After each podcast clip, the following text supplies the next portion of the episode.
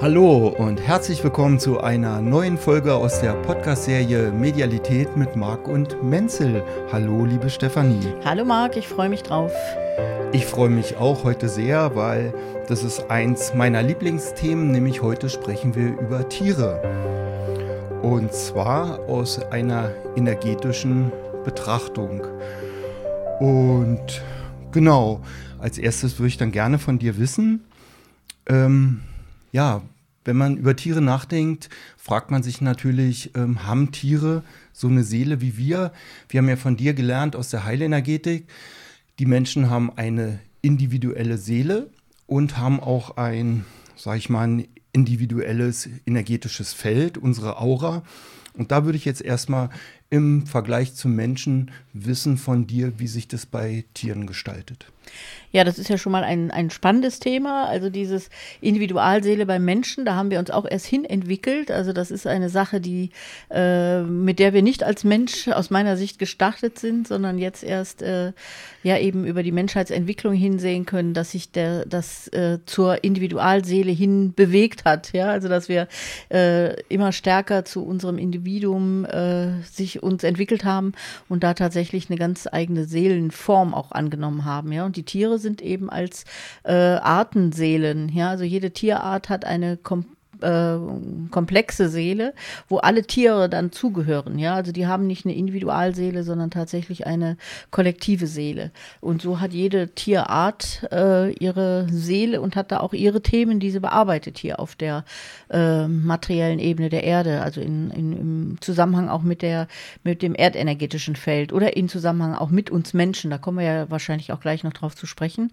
was Tiere in unserem Lebensraum dann mit unseren äh, im Zusammenhang mit uns Menschen bedeuten und was die für eine Aufgabe da auch erfüllen. Aber so kann man sich das vorstellen. Also wir sind als Einzelpersonen in einer Seele äh, orientiert und die Tiere sind als Kollektivart äh, in ihrer Seele äh, orientiert. Okay, also du würdest sagen, es gibt so, so eine Art Gruppenseele für alle Tiere. Also ein Tier, wenn ich mir, sage ich mal, einen Löwen rausnehme, dann könnte ich nicht sagen, dieser Löwe hat, ja, hat eine Seele für sich. Äh, ist das so richtig? Und wie ist es? Sind Löwen und Tiger zusammen oder wie wird es separiert? Also ähm, so würde ich, ich würde jetzt mal sagen, es gibt eine Seele für äh, die Katzenarten, ja, also eine Artenseele sozusagen, äh, wo dann die Tiger und die Löwen alle drin sind. Und äh, aber das individualisiert sich ein bisschen stärker, wenn es dann geht. Die Hunde sind zum Beispiel äh, bei uns nicht mehr in der die würde man jetzt sagen, von der Art her abstammend vielleicht vom Wolf, dass das eine Seele wäre, das ist schon getrennt, ja. Also die Hunde haben sich auch mehr hin zu äh, diesen Hunderassen. Also die unterschiedlichen Hunderassen sind in einer Seelen, in einem Seelenkollektiv drin, ja. Aber die gehören dann schon nicht mehr zur Wolfsseele, sondern das hat sich dann auch entwickelt oder weiterentwickelt, ja. Äh, da, da würde ich auch noch mal was gerne zu unserer menschlichen Seele sagen, also dass man da so ein Gefühl für vielleicht auch bekommt oder eine Vorstellung überhaupt davon kriegt.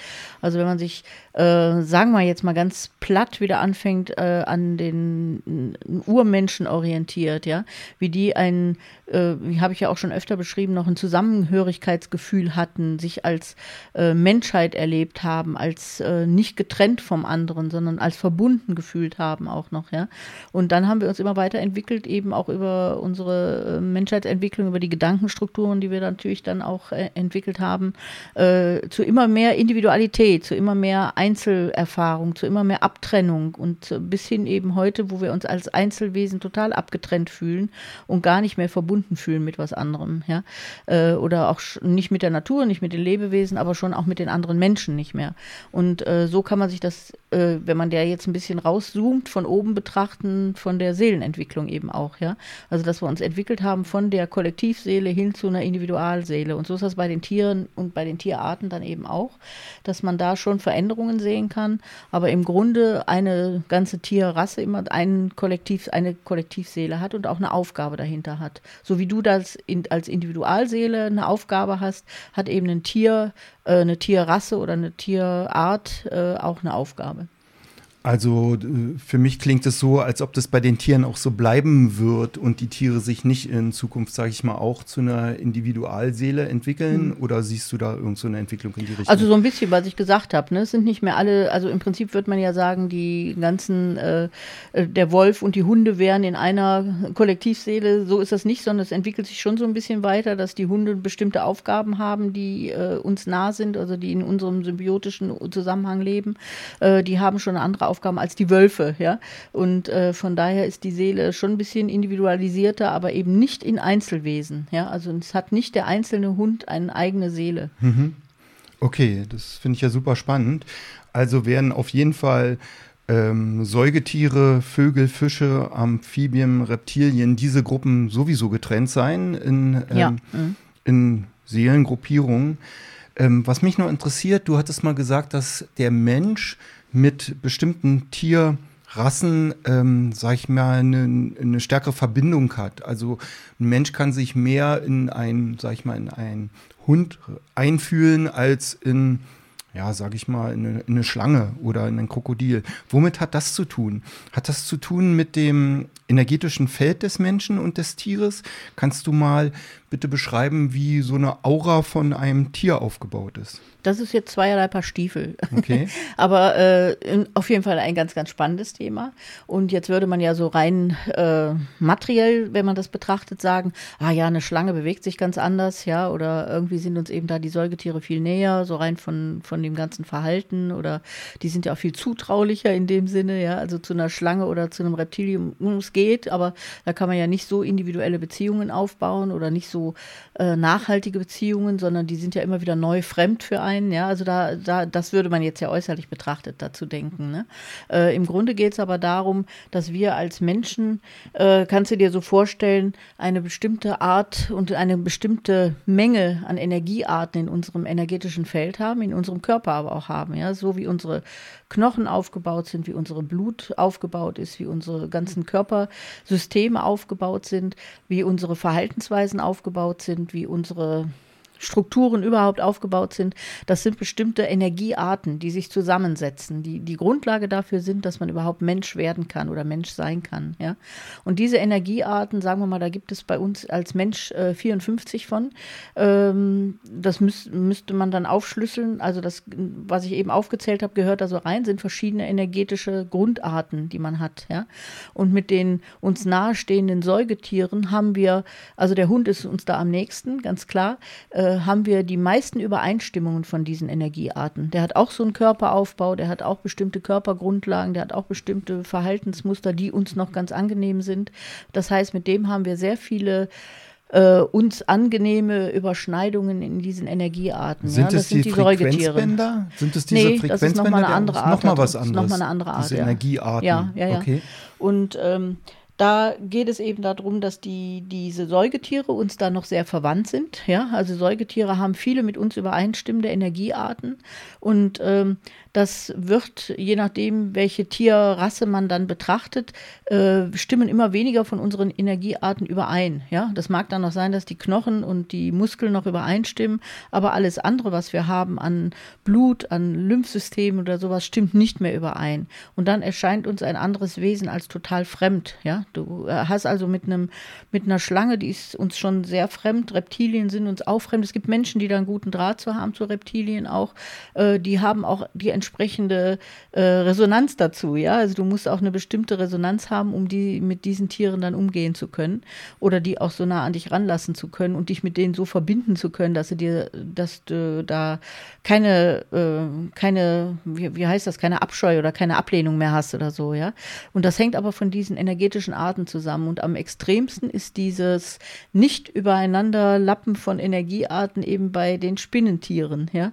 Also die Spinnen haben mit uns keinerlei Energie Energiearten gemeinsam und haben komplett andere Aufbau in, von ihrem Körperbau, haben komplett andere Muster von Bewegungen, von Wahrnehmung und haben zum Beispiel auch äh, ein blaues Blut beziehungsweise ein anderes farbenes Blut. Also eine Spinne hat kein Blut wie wir, ist komplett anders zusammengesetzt und das erscheint, äh, erscheint uns als erstes Mal äh, also es gibt Menschen, die die sympathisch finden von Anfang an, die da auch keine Probleme mit haben, aber viele Menschen haben eben mit Spinnen Probleme, ja.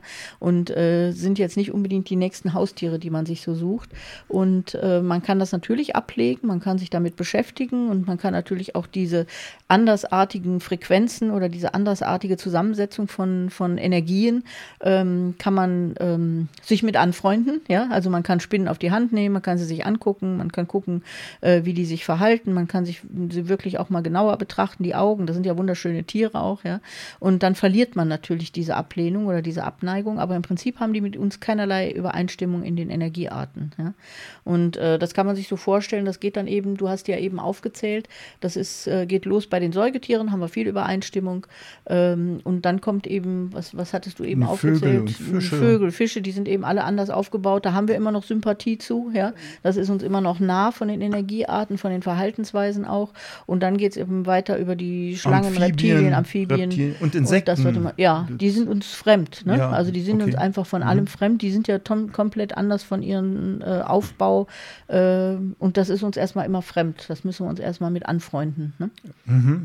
Also das finde ich schon mal sehr interessant, dass, äh, dass man jetzt so, so, so ein bisschen Hintergrundwissen hat, wo man mit bestimmten Tieren umgehen kann, sage ich mal, sich einfühlen und auch so das Gefühl hat, äh, ich weiß, was in dem Tier vor sich geht. Und bei anderen Tieren ist das zum Beispiel gar nicht der Fall. Ich könnte nicht sagen, dass ich mich in ein Krokodil einfühlen könnte. Genau, die sind eben auch äh, komplett anders, äh, aber da kommen wir vielleicht ja auch nachher noch drauf von ihren Wahrnehmungen. Ja, also die sind ja, ähm, ja einfach äh, komplett anders in ihren Lebensumständen und wir können das nicht nachvollziehen, da bin ich mir ganz sicher. Ne?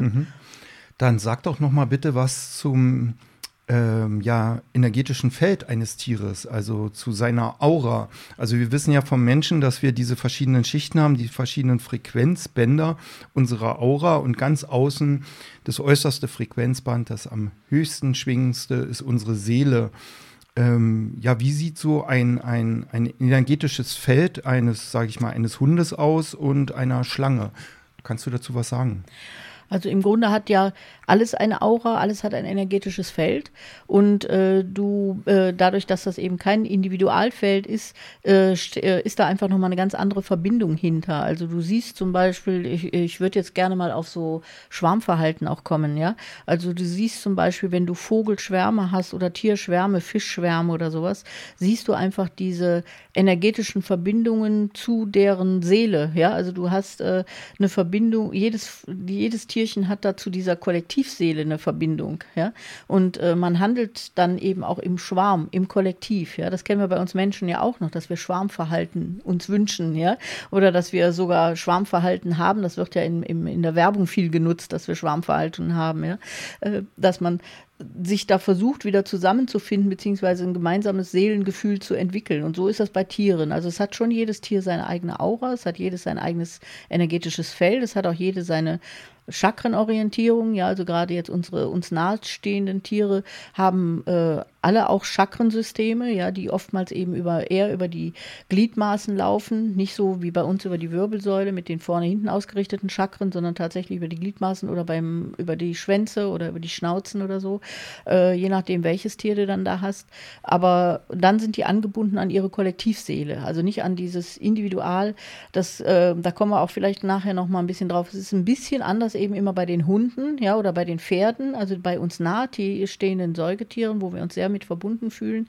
Die gehen ja sehr in das menschliche Feld, ja, also die haben viel ähm, mit unseren energetischen menschlichen Zusammenhängen zu tun haben, äh, zu tun und äh, übernehmen da auch ganz viel von uns Menschen oder fügen sich in unser symbiotisch, in, in unser Feld symbiotisch ein, würde ich sagen. Ja? Aber da kommen wir ja vielleicht noch drauf zu sprechen. Aber du kannst so sagen, jedes Tier hat seine eigene Aura, hat sein eigenes Feld, ganz klar, und du kannst da auch mit arbeiten und äh, kommen wir ja auch noch hin mit der Tierkommunikation dann. Ähm, also du kannst das auch wahrnehmen, dieses Feld, aber eben die Anbindung an die Kollektivseele ist bei jedem Tier auch da. Also hat eine Schlange letztendlich auch ein, eine Aura und Chakren. Ähm, jetzt auch als Frage, weil ich weiß vom Menschen, also auf jeden Fall ist für uns wichtig, die wichtigsten Chakren, sage ich mal, das Wurzelchakra und das Scheitelchakra, weil wir darüber die Erdenergie in, den, in unser Feld kriegen und die kosmische Energie. Also diese beiden Chakren müssten doch eigentlich für jedes Lebewesen vorhanden sein, Ja. oder Mhm. nicht? Ja. Ist das so, ja? Ja, das ist so. Also du bist, du ist ja alles, was, was auch, das betrifft auch die Pflanzen. Ne? Äh, alles, was hier als äh, Wesen agiert, ist immer angebunden an die kosmische und an die Erdenergie und hat auch dann entsprechend diese Öffnungspunkte in diese Energiearten. Ja? Also ist verbunden mit der Erdenergie und ist eben verbunden mit der kosmischen Energie. Das heißt, da ist irgendeine Öffnung da, wo die einströmt in das energetische Feld. Weil das der Grundaufbau der Auren ist auch. Ne? Ah ja, okay. Ja, sehr interessant. Ich habe eine Freundin, die äh, macht Energiearbeit und die hat mir mal erzählt, dass sie mal von einem Bauern gerufen wurde, weil es einer Kuh schlecht ging. Und dann hat die erstmal im Internet nachgesehen, wo die Kuh ihre Chakren hat und ist dann da hingefahren und hat dann Hände aufgelegt und so Energiearbeit gemacht. Mhm. Das, also dadurch ist das auch möglich. Okay. Super. Ähm, dann als nächstes würde mich interessieren, wenn die Tiere so ein Energiesystem haben wie wir. Und ich habe ja gelernt, mein Feld, also mein energetisches Feld, meine Aura repräsentiert mein Bewusstsein. Also dann kann ich auch darauf schließen, dass jedes Tier Bewusstsein hat, oder? Auf jeden Fall, ja. Auch jede Pflanze, jeder Salatkopf. Also Bewusstsein äh, hat alles, was hier äh, als für uns auch erlebbar ist als lebendig. Ne? Mhm. Äh, ist immer Bewusstsein da, ja. Okay, und dann ist der nächste Schritt, wie, wie, wie ist der Schritt vom Bewusstsein zum Denken? Was ist nötig, dass äh, Gedanken erscheinen, sage ich mal, dass ein Lebewesen denkt? Denken Tiere? Das ist eine, eine ganz, ganz schwierige Frage, weil äh, da dich natürlich äh, in ein Tier reinversetzen solltest oder mal reinspüren musst, äh, um zu gucken, wie denkt denn ein Tier. Also ich weiß ja jetzt zum Beispiel bei, äh, bei der Krake, ja, die mit ihren, wie viel, neun Armen oder so, oder wie viel es da gibt, die hat auch neun Gehirne oder zehn Gehirne, ja. Also äh, das ist ja zum Beispiel für uns gar nicht denkbar. Ne? Stell dir mal vor, jedes äh, Gliedmaßen bei dir hätte ein eigenes Gehirn und würde auch eigenständig denken. Ne? Also dass dein Arm denkt, oh, ich nehme jetzt mal mein Glas, ne? Und da muss dein Kopf da gar nichts mit zu tun haben. Ne? Also äh, das können wir uns zum Beispiel nicht vorstellen. Ne? Und da ist ein Krake für mich ja immer unglaublich äh, faszinierend, ja. Und äh, ich bin sicher, dass die äh, Denkkräfte haben, ja, also dass die nicht nur äh, un unbewusst agieren aus ihren ganz äh, grundlegenden Bedürfnissen heraus, sondern tatsächlich bewusst auch denken können, ja. Aber ähm, dieses Feld, äh, also, also für mich ist es ja bei Menschen wiederum so, dass wir äh, die Gedankenstrukturen ganz deutlich im energetischen Feld als Frequenz da haben. Ja, also wenn die stark ausgeprägt sind, unsere Gedanken, ist diese Frequenz im Aurafeld auch entsprechend stark ausgeprägt. Äh, und so kann man das bei, also habe ich das auch ehrlicherweise gesagt, noch nie genau untersucht, welches Tier jetzt Gedankenstrukturen hat und welches nicht. Ja. Aber ich gehe so davon aus, dass äh, viele Tiere ja einfach nur ähm, um des Seins willen da sind. Ja, also die sind nicht da, um hier intellektuelle Leistungen zu vollbringen oder um irgendwie sich intellektuell durchzusetzen. Ich glaube eher, dass die Gehirne und die Möglichkeiten jetzt auch bei der Krake dazu da sind, ganz andere Arten von Kommunikation zu leben, als wir das leben. Wir denken ja immer, die können alle nicht kommunizieren, aber ich glaube, sämtliche Tiere können auf ganz, ganz, ganz anderen Ebenen kommunizieren, als wir uns das vorstellen können. Ja? Mhm. Äh, und da sind wir eher begrenzt. Ja? Wir denken immer, unsere Gedanken sind das A und O und können alle anderen auch denken. Mhm. Aber ich glaube, dass äh, da überschätzen wir unsere Gedanken. Ja, ich glaube, dass äh, gerade jetzt Wale und Delfine, die ja unglaublich komplexe äh, Tiere auch sind, eben auch wie diese Kraken oder wie andere auch Säugetiere, ähm, sind ja un, un, unfassbar komplex ausgestattet mit ihren Sinnen und können auf ganz anderen Ebenen kommunizieren, als wir uns da überhaupt vorstellen können. Da sind wir, glaube ich, noch sehr weit zurück in unserer Vorstellungskraft und setzen uns immer als Maßstab an mit unseren Gedanken. Ne?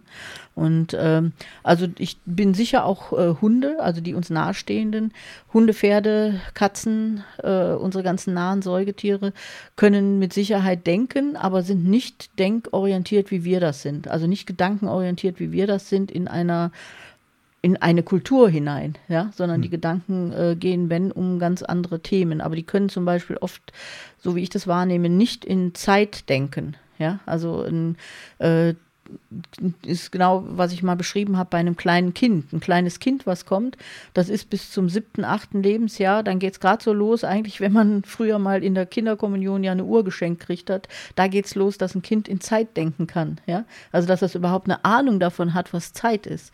Das heißt, ich finde das immer ein bisschen witzig, wenn, wenn Eltern so einem zwei- oder dreijährigen Kind sagen, die Mama ist in einer Stunde zurück, du brauchst keine Angst haben kannst du dir sparen, so eine Aussage. Ein Kind hat kein Gefühl für Zeit. Ja? Mhm. So ist das bei den Tieren auch. Ja? Also wenn du, wenn du dich in die Tiere reinversetzt, merkst du, ähm, ein Krokodil hat zum Beispiel überhaupt gar keine Geschwindigkeit und kein, keine Gedanken für Zeit. Ja, also das, das findet da nicht statt. Das ist wirklich sehr begrenzt auf unser menschliches Denken mhm. und unsere menschliche Geisteskraft oder äh, Qualität, die wir da haben. Ja, und so ist das eben bei anderen äh, Tieren auch. Ja, also du hast äh, ähm, ja, du hast nicht das Gefühl von Zeit, dass Zeit vergeht oder so. Deswegen äh, haben Tiere auch keinen Stress, es sei denn, sie sind im Umfeld der Menschen. Dann erleben die den Stress, weil Stress entsteht ja durch das Gefühl von äh, Zeit. Ja? Also mhm. ohne Zeit hätten wir keinen Stress. Wenn wir Zeit nicht äh, als Definition hätten, hätten wir das auch nicht. Ne? Und die meisten Tiere haben keinen Stress. Ja? Mhm. In, in, da fällt mir gerade ein, so in spirituellen Kreisen wird doch immer davon gesprochen, im Hier und Jetzt zu sein, mhm. also das anzustreben. Ja. Und sich einen, weiß ich nicht, sag ich mal, einen Guru, einen spirituellen Meister zu suchen, in dessen Gegenwart ich mich aufhalte und so schön im Hier und Jetzt sein kann dann äh, brauche ich doch einfach nur den Kontakt zu Tieren zu pflegen ja. und dann bin ich immer ja. hier und jetzt. Das und mit Kindern, ne?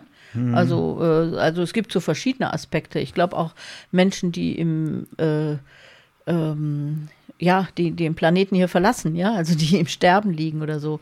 Äh, das sind auch so Phänomene, aber eben auch Kinder, die sind jenseits von Zeit und Raum, ja. Also ein Kind, was wirklich schön spielen kann, das hat keine Zeit im Kopf. Das spielt einfach, ne? Mhm. Und so sind Tiere dann eben auch. Also Tiere sind im Hier und Jetzt, die sind nur im Augenblick und äh, die haben kein Gefühl für Zeit, ja. Also die haben diesen Sinn für Zeit nicht, ne? Oh. Und das Sehr ist eine rein menschliche äh, Thematik. Ja, darüber habe ich noch nie nachgedacht, aber äh, seit Kindesbeinen zieht es mich immer magisch zu Tieren an. Mhm. Also damals, wenn man sich mal Rehe angesehen hat, oder ich bin mit Hunden aufgewachsen. Mhm und ich habe immer eine ganz starke Bindung zu Tieren empfunden. Mhm. Ich war auch mal im Berliner Zoo im Elefantengehege mhm. und konnte die richtig knuddeln, soweit ja. man einen Elefant knuddeln kann, sage ich mal. Und den, den Rüssel streicheln mhm. und die Zunge. Und das war ein tolles Erlebnis. Oder im Urlaub auch mal mit Dromedaren, weiß ich noch, haben wir eine Safari gemacht und die anderen sind dann alle beim Aufenthalt baden gegangen. Und mhm. ich habe gefragt, ob ich bei meinem Dromedar sitzen darf, habe dann eine Stunde bei dem gesessen. Und vielleicht bin ich da ein bisschen so ins Hier und Jetzt gekommen ja, und ja, konnte meine ja. Gedanken auch reduzieren. Ich weiß es gar nicht mehr. Also das ist einfach ganz wichtig, ne? dass sich mal, weil du so sagst, habe ich noch nie drüber nachgedacht, aber da mal drüber nachzudenken, ist auch für Tierbesitzer sehr wichtig. Ne? Und äh, aber nicht nur dafür, sondern du kannst dir ja vorstellen, ein, ein äh, Wesen als Tier ähm, lebt absolut ja in den Naturrhythmen. Ne? Also im Sonnenaufgang, Sonnenuntergang, Wärme, Kälte, ne? also alles, was da so mit der Natur und der Umgebung zu tun hat danach richtet sich alles aus. Ne? Also das Fressen, das äh, Futtersuchen, ähm, sich äh, ja, körperlich fit zu machen und sowas, das richtet sich ja alles nur rein nach diesen Grundbedürfnissen aus. Ne? Und äh, dieses Zeit zu haben, das ist ja eine rein, ein rein, Men also jetzt gerade, sagen wir mal, auf die Uhr bezogen, ja, ist das ja ein rein menschliches Konstrukt, ja. Also, dass ja. wir uns Zeiten setzen und sagen, oh, es ist 12 Uhr, ich muss Mittag essen. Das ist ja gerade unser Fehler, ja. Dass wir nicht fühlen, braucht mein Körper eigentlich was? Nein, es ist 12 Uhr, ich brauche Mittagessen. Ne? So, also wir sind ja total von dem dominiert, auch mit Stress, ja, dass wir denken, wir schaffen gar nicht mehr alles und lassen uns Stress machen oder machen uns selber Stress, ja. Das würde ein Tier aus sich heraus nie haben, ne? Ja. Äh, es sei denn, es wird gerade verfolgt vom Tiger oder sowas, dann hat es auch Stress kurzzeitig, aber aus einem anderen Grund. Ne? Ja, da, da fällt mir jetzt die Heilenergetik wieder ein. Du lehrst ja in der Heilenergetik, dass wir uns immer stark mit unseren Basisgefühlen verbinden sollen. Mhm. Also so Wärme, Kälte, Hunger, Durst, Müdigkeit und, und so eine Sachen. Dann sind ja die Tiere äh, wirklich direkt an ihren Basisgefühlen immer dran. Da ist da nichts dazwischen, ja, was ja. stört oder. Das ist eben auch so das, wo man in dem Falle sage ich es bei Menschen, also im, im Seminar ja auch immer wieder, in dem Moment, wo du krank wirst, ja, also wo du nicht in deiner Kraft bist mehr als Mensch oder so, wirst du auch auf genau diese Basis wieder zurückgeworfen. Ne? Deswegen äh, ist es ja, was ich eben gemeint habe, mit kleinen Kindern und mit alten Leuten, die sind auch raus aus der Zeit, ja, also die nehmen sich da auch raus und die müssen wieder auf ihre Basisgefühle gucken, ja.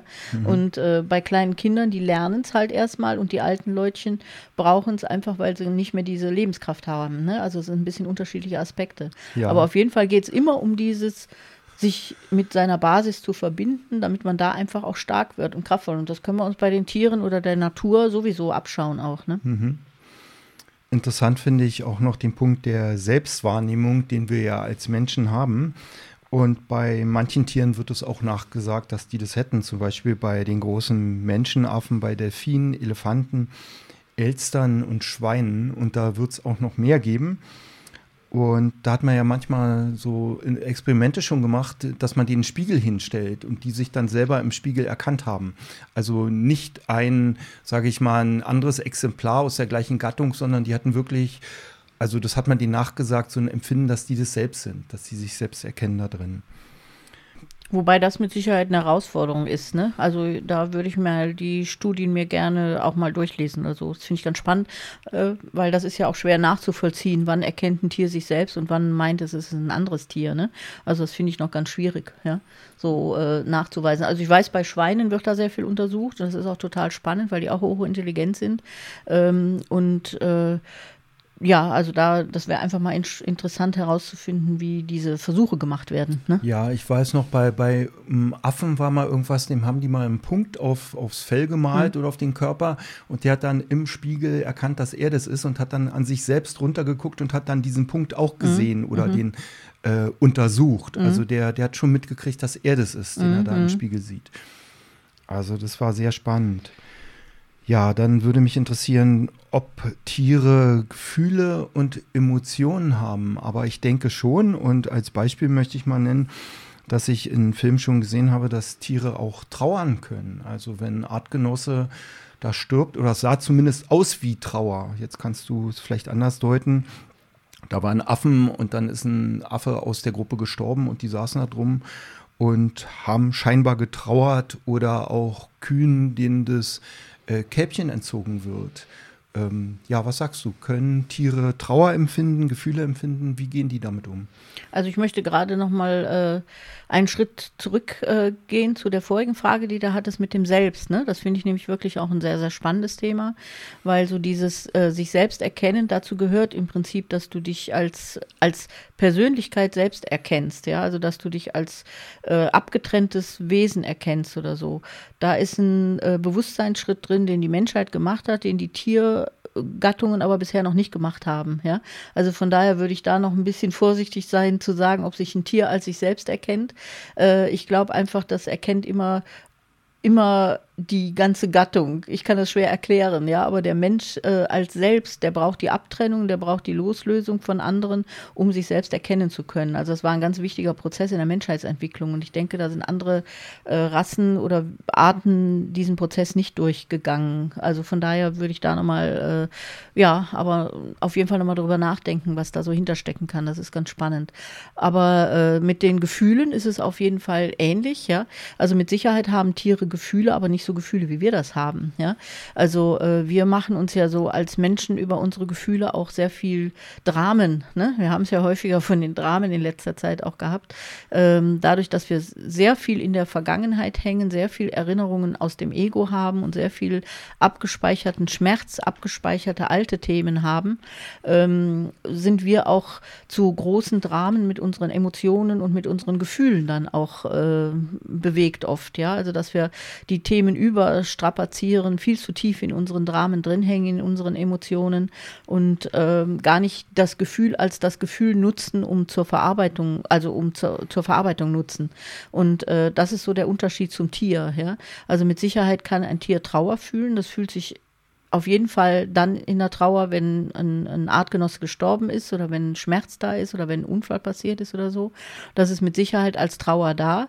Und das dient aber dann in dem, sagen wir jetzt mal Tierreich, in erster Linie zur Verarbeitung. Ja, die Trauer ist da, man trauert darum und dann ist es aber auch erledigt. Ja, also das ist nicht was, was hält, wo man drei Jahre in der Trauer ist oder so, sondern das ist dann verarbeitet. Ja, und wir halten uns ja über unsere Gedanken, über unsere komplett anderes aufgebauten Strukturen in diesen Gefühlen fest. Ja, also wir sind jetzt noch im im hohen Alter hängen wir noch in Gefühlen aus der Kindheit. Ja, das würde ein, ein Tier niemals haben. Ja, sondern ein Tier hat eine ganz andere Chance, äh, das über dieses akute Fühlen von Fühlen, was auch immer, Verarbeitung zu leisten. Ja, also das passiert bei einem Tier da ganz anders. Mhm.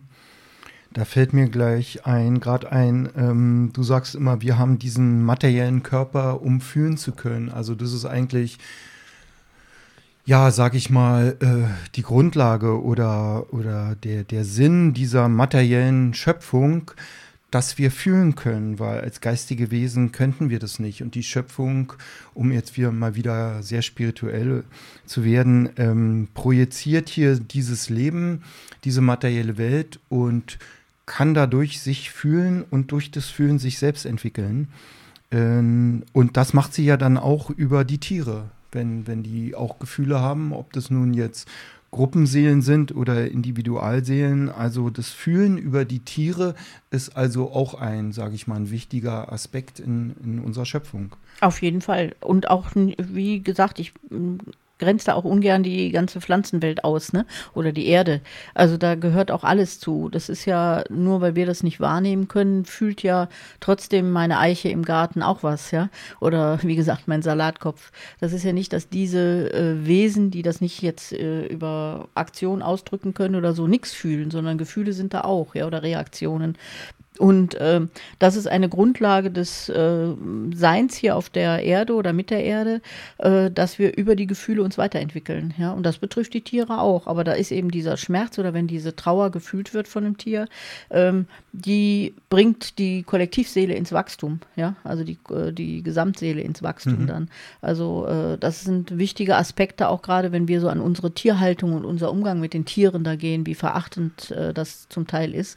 Dass aber diese äh, Seele auch darüber äh, so, so schmerzhaft das ist, aber eben auch lernt und sich weiterentwickelt. Ne? Ja. Mhm. Sehr interessant. Äh, auch gut, dass du nochmal die Pflanzenwelt äh, angefügt hast und auch nochmal die Erde selbst. Die Erde ist ja auch ein, ein fühlender, ein ja, energetischer Organismus. Genau. Ja, das vergessen wir immer so ein mhm. bisschen. Ne? Also, dass das ja äh, nur, weil die sich jetzt nicht akut ausdrücken können und der Baum nicht gerade schreit, wenn ich äh, ihn irgendwie einen Ast abschneide oder so, äh, ja trotzdem auch Emotionen da sind oder beziehungsweise ein Feld da ist, was fühlen kann. So, ne? mhm. Das kann ja. man nicht mit unseren Emotionen vergleichen. Ne? Mhm. Gut, dann habe ich noch eine weitere Frage und zwar kennt man das, dass Tiere äh, im Schwarm, also Fische im, im Schwarm schwimmen oder Vögel im, im, im Schwarm fliegen. Und ähm, ja, das wundert einen nicht mehr. Aber was mich jetzt gewundert hat, ist, dass ich Filme gesehen habe, in denen verschiedene ja, Tierrassen miteinander interagieren, sich gegenseitig helfen, zum Beispiel. Und da fällt mir ein, dass ich mal einen Film gesehen habe, wo ein Schwan am, am Ufer steht und da lag so ein bisschen, sag ich mal, Fischfutter oder irgendwas und der hat das mit dem Schnabel genommen und hat die Fische neben sich im Teich damit gefüttert. Und zum Beispiel ein anderes Video habe ich gesehen, da war ein Papagei zu Hause und äh, auf dem Tisch oder auf dem Schrank, weiß nicht mehr, und da hat auch irgendwas zu essen gelegen und der hat das mit dem Schnabel dem Hund gefüttert der unten stand neben dem Schrank. Wie, wie kommt es, dass so Tiere aus unterschiedlichen Rassen ähm, Verständnis für die andere Rasse entwickeln und, und die füttern? Oder äh, bewerte ich das falsch, dass sie einfach irgendwas machen und wissen gar nicht, was sie machen? Oder was würdest du dazu sagen? Also ich glaube mal ähm, so ein bisschen das Letzte. Ne? Also ich glaube, dass die was machen, aber äh, nicht diese sozialen Aspekte haben, die wir dabei so kennen. Ja? Also dass das so äh, der Schwan äh, schon den, den Zusammenhang hat, dass er das Futter ins Wasser tut und äh, aber der findet das dann weder schön, wenn die Fische es fressen, noch denkt er, oh, jetzt habe ich aber ein großes Werk getan. Also äh, das läuft auf einer, glaube ich, anderen Ebene ab, als wir uns das so vorstellen. Ne? Wir interpretieren das als Mensch dann immer so als, oh ja, der, guck mal, der, ne? kann das auch und fühlt auch, dass der Fisch Hunger hat oder so. Äh, ich glaube, auf der Ebene findet das nicht statt, ne? sondern eher aus, äh, der macht was und ähm, das passt schon zusammen, aber nicht aus einer sozialen Aktion heraus. Also das würde ich jetzt mal nicht unterstellen, äh, dass das aus solchen äh, Beweggründen passiert. Ne? Und natürlich auch viel aus, also wenn das jetzt nicht der Schwan ist, aber vielleicht der Papagei oder der den Hund füttert oder so, ähm, aus Erfahrung, weißt du, dass der Mensch sich darüber freut, wenn er das gemacht hat und dann macht er das, damit der Mensch sich freut oder so. Also das sind ja nochmal andere Beweggründe, als jetzt zu sagen, oh, der Hund hat Hunger, ich gebe dem mal was zu essen. Das, glaube ich, findet nicht statt. Mhm. Ne? Also ich glaube, da blicken wir zu wenig durch. Ne? Also da laufen nicht Tiere rum mit Helfersyndrom nee, oder so. Nee, das ist menschlich. Ne? Okay, alles klar. Da gibt es natürlich mhm. viele Videos bei YouTube oder so, ne, wo du so denkst, oh, wie nett, ne? Aber das sind natürlich viele angelernte oder adressierte Verhaltensmuster dann, ne? Mhm. Dann würde mich noch interessieren, ob, ob, Tiere ein Ego haben. Das haben wir ja eben schon so, so ein bisschen angesprochen mit der Selbstwahrnehmung. Und ähm, ob ein Tier aus dem Einheitsbewusstsein herauslebt. Also das, was, äh, sage ich mal, der Mensch oder viele Menschen in der Erleuchtung anstreben, die wollen ja dann dieses Individuelle ähm, hinter sich lassen und die Dualität überwinden. Äh, ja, wie sieht es beim Tier aus? Also das hat da nichts mit zu tun. Ein Tier, ein Tier ist aus sich heraus einfach äh, sehr viel, ähm, wie kann man das sagen, verbundener mit dem Ganzen. Ja? Also dadurch, dass wir solche intellektuellen Konzepte fahren und meinen, wir wollen in, die, in den Aufstieg oder in die Erleuchtung, sind das ja alles rein gedachte Konzepte, die wir uns da ausmalen, wie die Welt funktioniert und wie der Hintergrund funktioniert. Und das wäre niemals ein Anliegen und ein Ansinnen einer Tiergattung ja, oder einer Tierseele, sondern ähm, da geht es vielmehr darum, auch wie, wie wieder der Rest der Natur, Gaia auch oder unser gesamtes Universum, das würde ich immer noch weiter ausbauen sogar, ähm, dass wir in einem energetischen Veränderungsprozess sind. Da trägt jeder zu bei. Also da trägt äh, wirklich jedes Tier zu bei, jede Pflanze zu bei und auch äh, Gaia zu bei, ähm, dass wir uns auf einem Veränderungsprozess, auf einem Veränderungsweg gerade befinden und ähm, uns dann natürlich geistige Konzepte zugemacht haben, was dann Aufstieg bedeutet oder was wieder äh, sich verbinden, Schöpfungsebene, diese ganzen Thematiken, die ich ja auch behandle, was das bedeutet, sind rein menschliche Konzepte. Da hat eine Tierseele nichts mit zu tun, sondern dieses energetische Verändern findet statt und die sind Teil davon, Schluss. Und man sieht die Symptome, ja, ähm, die können wir auch interpretieren, aber da ist das Tier nicht mit Bewusstsein drin und sagt, oh, jetzt beiße ich mal heute den Tiger nicht, dann kriege ich einen Karma-Punkt und dann bin ich lieb und dann steige ich schneller auf. Also das ist kein Tierkonzept, sondern das sind reine Gedankenkonzepte, die wir Menschen uns machen. Mhm. Ja, okay. Ja, vielen Dank. Da haben wir jetzt schon einige Punkte aus dem Tierreich äh, angesprochen. Und ich würde jetzt erstmal eine Pause machen und gerne in einem zweiten Teil weitere Fragen dazu stellen. Also ja. vielen Dank. Erstmal das und ich finde auch äh, wichtig, dass man immer wieder, was wir jetzt so ein paar Mal ja angesprochen haben, diesen Respekt und die Achtung davor bekommt. Ne? Also dass man wirklich ähm, erkennt, dass wir alle, alle zusammengehören und hier als Seelen äh, uns auf die verschiedensten Art und Weisen inkarnieren, beziehungsweise uns Formen suchen und äh, dass da aber alles sehr respektvoll und achtsam äh, miteinander zusammen sein kann und leben kann. Und äh, das wäre, finde ich, total wichtig, einfach nochmal so zu bedenken auch. Ne? Ja, danke, dass du es nochmal sagst. Also unbedingt, ähm, für mich geht es anders gar nicht, anders macht es überhaupt gar keinen Sinn für mich. Ähm, alles das hier ist Ausdruck der Schöpfung. Und ich selbst, mein Körper ist genauso Ausdruck der Schöpfung wie die Kuh hinterm und Weidezaun und die Spinne und die Pflanzen. Ja, ja, vielen Dank. Dann danke. Bis zum nächsten Mal.